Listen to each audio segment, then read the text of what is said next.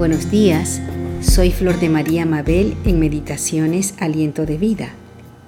¿Recuerdan que la última vez les hablé sobre la oportunidad que Dios nos da de hacer un cambio en nuestra vida? También les hablé sobre el cambio de María Magdalena después de tener un encuentro con Jesús su Salvador. Pues hoy quiero hablarles de otra persona que tuvo un encuentro con el Señor Jesucristo. Quiero hablarles sobre Nicodemo. Esta persona la encontramos en el libro de Juan, capítulo 3, verso 3 al 7. Nicodemo era un fariseo, un conocedor de la ley de Dios, un principal entre su pueblo. Pero a pesar de que conocía muy bien las leyes de Dios, nunca había conocido a Dios en forma personal. Solo sabía lo que le habían enseñado y dicho desde que era un niño, hasta ese momento, como muchos de nosotros pero nunca tuvo una relación real y personal con Dios hasta que buscó al Señor Jesús y tuvo un encuentro con Él. Cuando Nicodemo le preguntó al Señor sobre el reino de Dios, Jesús le dijo que le era necesario nacer de nuevo, si no, no podría ver el reino de Dios, porque no basta con saber de memoria todos los mandamientos, se trata de tener un nacimiento espiritual. En el libro de Juan, capítulo 3, del 3 al 7, dice, Respondió Jesús y le dijo, De cierto, de cierto te digo, que el que no naciere de nuevo no puede ver el reino de Dios.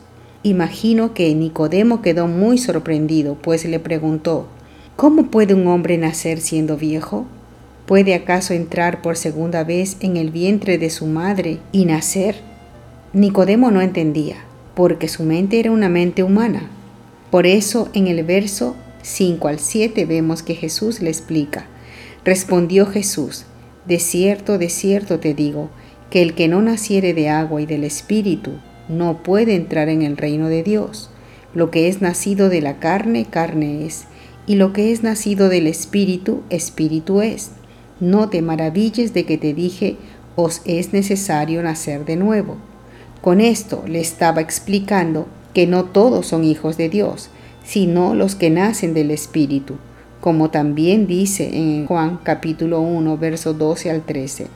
Mas a todos los que le recibieron, a los que creen en su nombre, les dio potestad, o sea, el poder, de ser hechos hijos de Dios, los cuales no son engendrados de sangre, ni de voluntad de carne, ni de voluntad de varón, sino de Dios. ¿Has tenido un encuentro con Jesucristo tu Salvador? ¿Ya has nacido de nuevo del Espíritu como nos lo enseñó el Señor Jesús? Tú dirás, pero ¿cómo es posible esto? ¿Cómo puedo nacer del Espíritu? Como dijo Jesús, teniendo un encuentro personal con Él, con tu Salvador. ¿Y cómo tendrías tú un encuentro personal con Él?